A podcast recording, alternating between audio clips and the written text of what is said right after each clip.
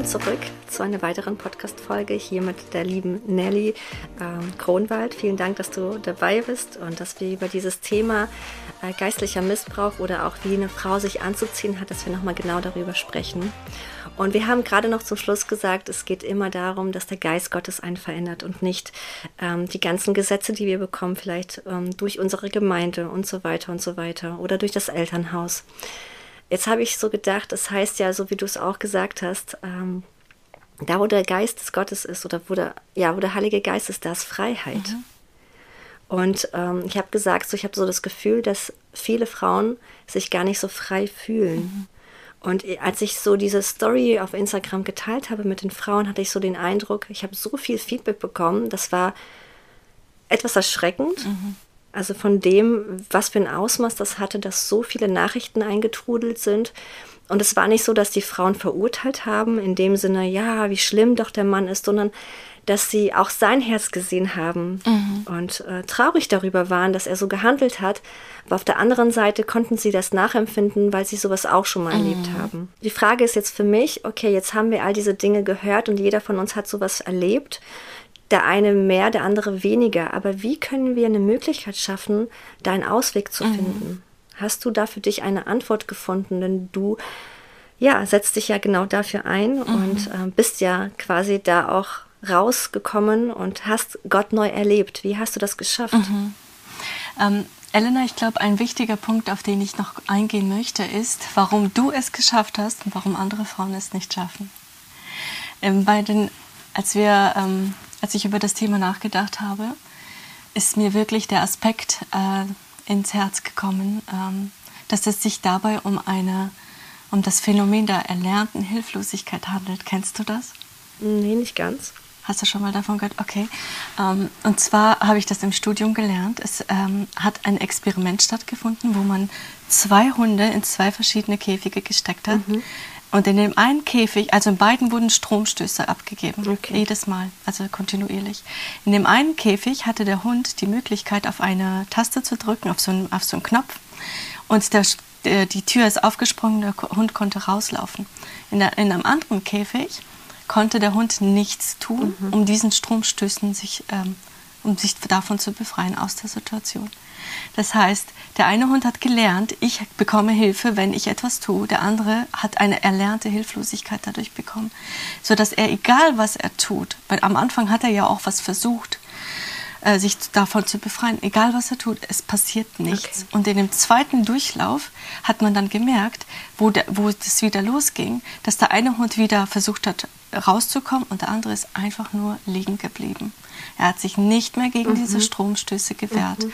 Und das ist das, was ich so auch für mich rückblickend äh, so betrachtet einfach auch annehmen kann, dass eine Frau, die in einem konservativen Kontext aufwächst, wo ähm, Regeln ganz, ganz oben stehen, wo sie auch gelernt bekommt, okay, du bist nur eine Frau, du hast diese Rolle.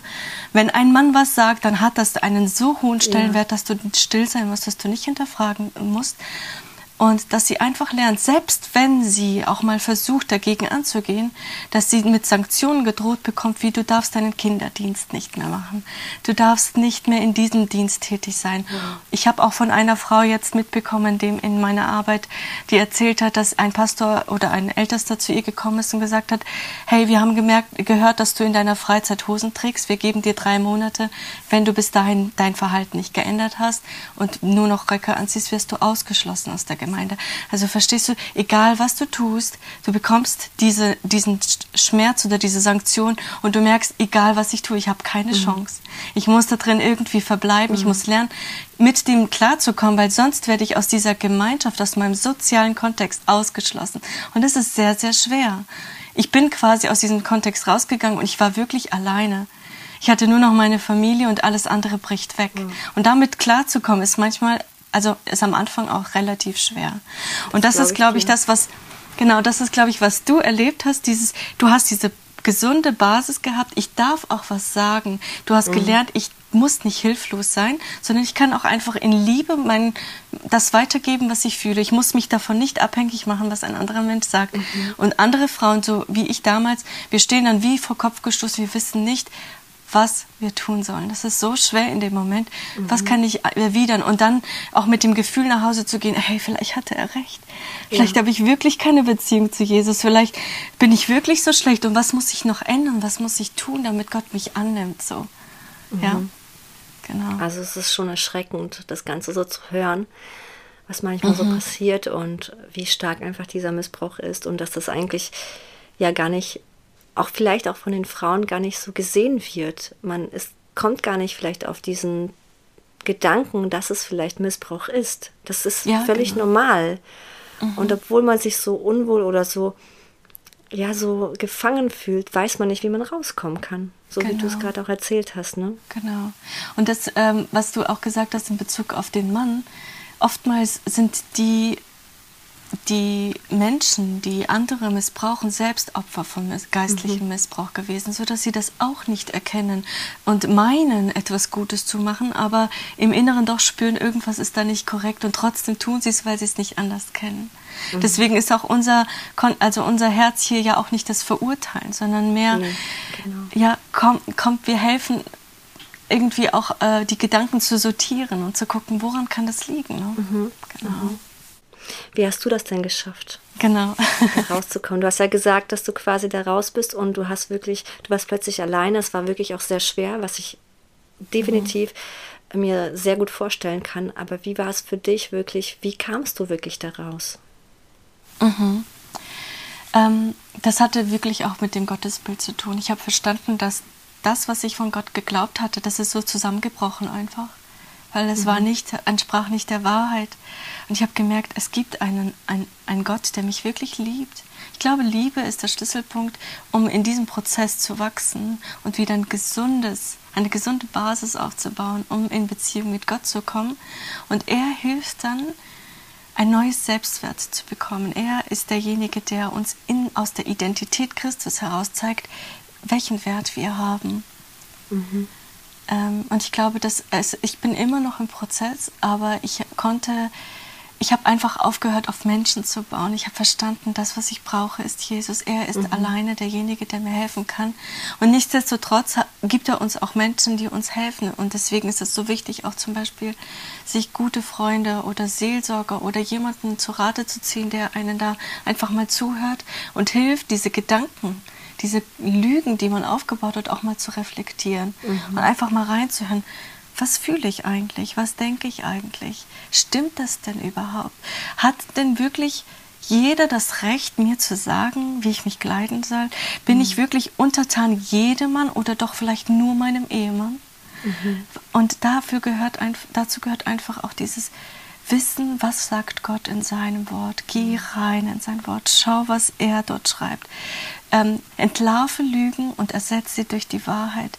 Jesus sagt, ihr werdet die Wahrheit erkennen, die Wahrheit wird euch mhm. frei machen. Das ist so ja. ein ganz großer Schlüssel. Ja. Wenn ich mir das Ganze so anschaue, ähm, ist es einfach so, weil ich weiß, also so sagt es auch die Bibel, dass wir Menschen, wir sind unvollkommen. Wenn wir auf Menschen bauen, so wie du das erzählt hast, dann werden wir verletzt. Ja. Dann entsteht auch mal Missbrauch. Es muss nicht, aber es kann passieren. Wir werden verletzt und das, das tut wirklich manchmal sehr weh, mhm. weil man diesen Menschen auch vielleicht vertraut hat. Interessanterweise habe ich gestern Abend ähm, durch Zufall auf Instagram gesehen, dass es immer mehr Profile gibt, wo Menschen aussteigen aus den ganzen Christlichen und mhm. sagen, es ist so ein Missbrauch gewesen, ich halte es nicht mehr aus und es ist so viel falsch gelaufen. Und die haben so eine Wut in sich, dass sie mhm. gegen jegliches, was mit Gott zu tun hat, ähm, wirklich aufstehen und, ähm, und du spürst einfach und du liest in ihren Sätzen, in ihren Beiträgen, wie viel wie viel Schmerz da ist, wie viel Scham da ist. Und das tut mir wirklich weh, ja. weil ich das irgendwo nachempfinden kann. Und ich glaube, mhm.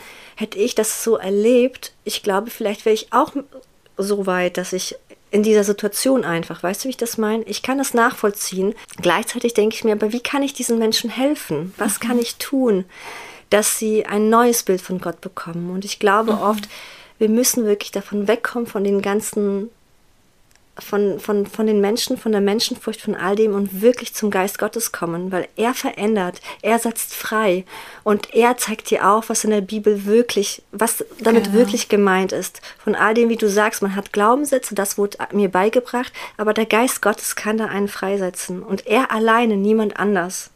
Mhm. Und das ist mir so, ähm, persönlich habe ich das so erlebt, dass ich sage, durch den Geist Gottes entsteht wirklich Freiheit. Ja. Amen, das habe ich auch erlebt. Und ich glaube auch, dass es wichtig ist, sich nicht irgendwie aus dem heraus, also wenn man dann sich auf den Weg macht, um Gott neu zu suchen, nicht wieder in eine andere Art von Gesetzlichkeit verfällt und sagt, okay, jetzt muss ich das tun und das tun, dann bin ich wieder angenommen, sondern sich total fallen lassen in Gottes mhm. Gnade. Gnade ist so ein wichtiges Wort. Im Epheser 2 steht geschrieben, denn aus Gnade seid ihr gerettet durch den Glauben liebe Frau, die du gerade zuhörst, du kannst nichts tun, dass Gott dich annimmt.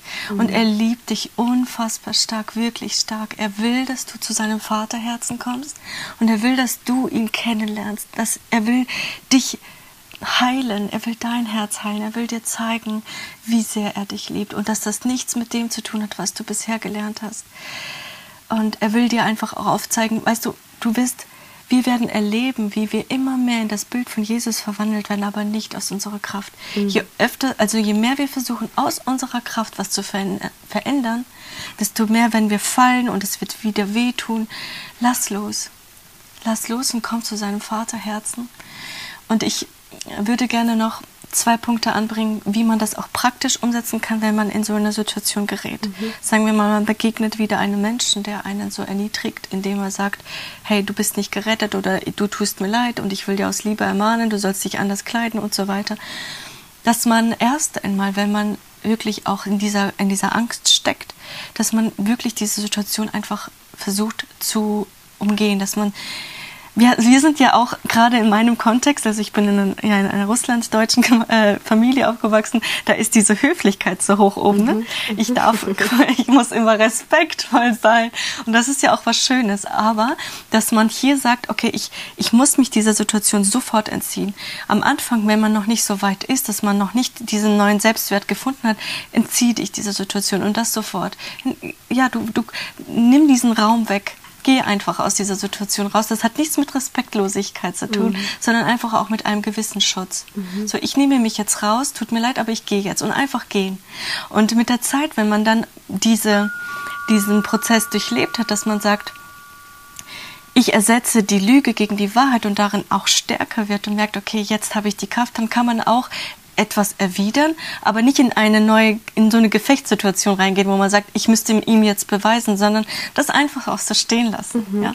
So, ich bin aber der Meinung und ich bin geliebt und ich bin errettet und dann einfach quasi diese Situation oder dieses Gespräch auch liebevoll zu beenden, weißt mhm. du so. Mhm. Genau. Ja, richtig gut. Sehr, sehr gut. Mhm. Eine, eine äh, Übung, die es in der Psychologie gibt, die ich auch richtig stark hat, war, äh, finde, die mir auch geholfen hat, ist so eine Tabelle zu zeichnen und auf der einen Seite die Lügen aufzuschreiben, die einen in dieser Situation auch gefangen nehmen können und auf der anderen Seite die Wahrheit und gucken, wie viel Prozent von dem, was du glaubst, trifft wirklich ein. Mhm. Also ich bin nicht errettet, weil ich eine Hose trage was sagt die Bibel dazu und dann die Prozentzahl dazu schreiben. Und du wirst merken, dass wo du auf der einen Seite 100 Prozent denkst und Angst hast, auf der anderen Seite 0 Prozent rauskommt. Mhm. Also die, die Realität die sieht ganz anders aus als das, was du glaubst. Sehr, sehr ja. interessant, ja. Ja, definitiv alles mit der Bibel prüfen einfach, ne? Auch jede Aussage ja, von genau. irgendeinem Ältesten einfach prüfen. Ich will nicht sagen, dass alles sofort falsch ist, aber dadurch, dass wir prüfen und wir merken ja irgendwie, fühlt es sich nicht gut an. Irgendwie habe ich das Gefühl, das, das ist nicht wahr. Also prüfe, prüfe und frag Gott, geh zu Gott damit. Mhm. Und die letzte Frage, die ich an dich hätte, so mhm. auf der einen Seite ja, wir erleben geistlichen Missbrauch. Und wie wir schon am Anfang gesagt haben, wir übernehmen auch diese Glaubenssätze, die uns beigebracht wurden. Und jetzt auf der anderen Seite sind wir aber ebenfalls dazu fähig, andere quasi geistlich zu missbrauchen, indem wir sie verurteilen, indem wir ihnen etwas aufzwingen, mhm. so zu sein, wie sie sein müssen, weil wir glauben, so ist Gott. Es ist unser Gottesbild und deswegen glauben wir, so ist es.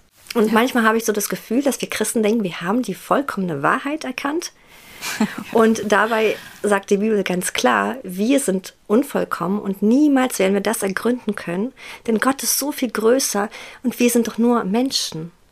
Und deswegen würde ich mir manchmal so wünschen, dass wir Christen einen Schritt einfach zurückgehen und sagen, hey, das muss nicht alles, was ich glaube, wahr sein. Ich darf prüfen, ob es wirklich so ist. Und jetzt die Frage, ähm, bei dem Verurteilen oder Beurteilen, vor allem Verurteilen. Mhm. Wir kommen ja schnell auch in diesen Gedanken, hey, andere zu verurteilen. Jetzt, wie du sagtest, die Frau, ja, sie trägt aber jetzt keinen Rock.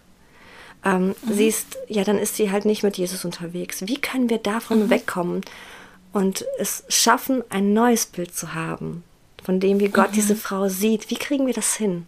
Ja, ähm, da, da ist der Vers ganz wertvoll für, und zwar, Anhand der Liebe wird man sie untereinander erkennen. Ähm, wir sind nicht ortsabhängige Gemeinden, wo man sagt, okay, die Gemeinde kommt in den Himmel, die anderen nicht, die sind richtig und die nicht, sondern wir sind eine Braut, alle zusammen unterwegs. Und kein Mensch ist vollkommen, so wie du sagst, aber in uns lebt Jesus. Mhm. Und er fordert von uns auf, an erster Stelle, liebe Gott, liebe deinen Nächsten und wie dich selbst dieses wie dich selbst, du liebst dich doch, du würdest dich auch pflegen, du willst, dass man dir gute Dinge sagt, du willst weiter wachsen. Liebe deine Nächsten genauso. Komme mit dieser Liebes Einstellung zu ihm mhm. und verstehe, in dieser Frau lebt Jesus. Wie könnte ich sie nicht lieben? Er hat sie angenommen. Er ist für sie gestorben, genauso wie für mich. Wie könnte ich sie nicht lieben und annehmen?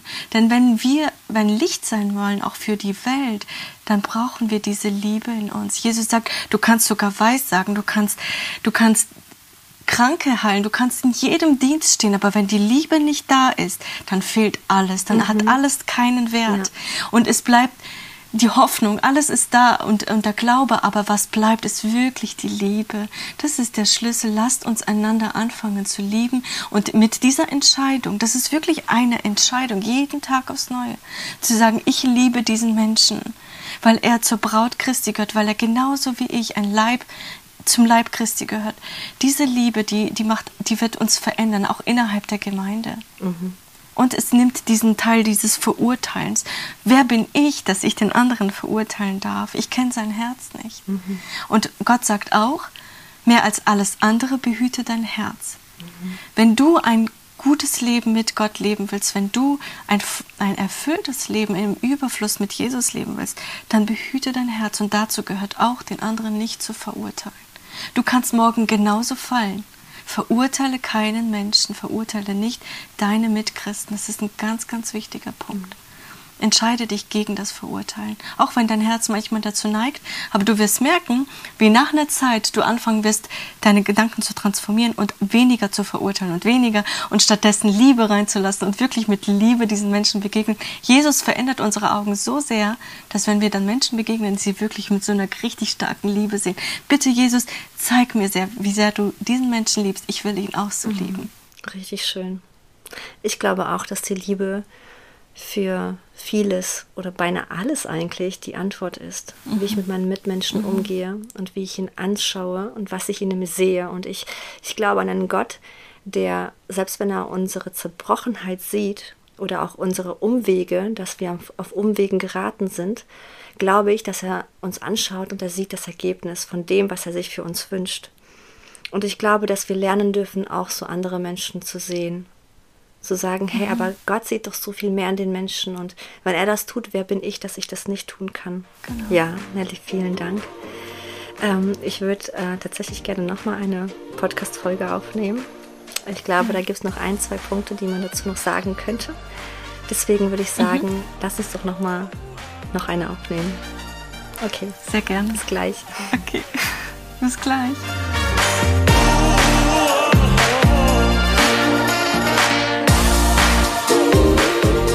Vielen Dank, dass du zugehört hast. Du hörst den Podcast Bibelschönheit und wenn du mehr über unsere Arbeit erfahren möchtest, dann schau gerne auf unserer Homepage vorbei www.bibel-schönheit, Schönheit mit oe.com. Da findest du auch zahlreiche Produkte, die dich ermutigen dürfen oder die du auch sehr gerne verschenken kannst. Schau einfach gern vorbei und wir wünschen dir dabei viel Spaß. Mach's gut, bis zum nächsten Mal.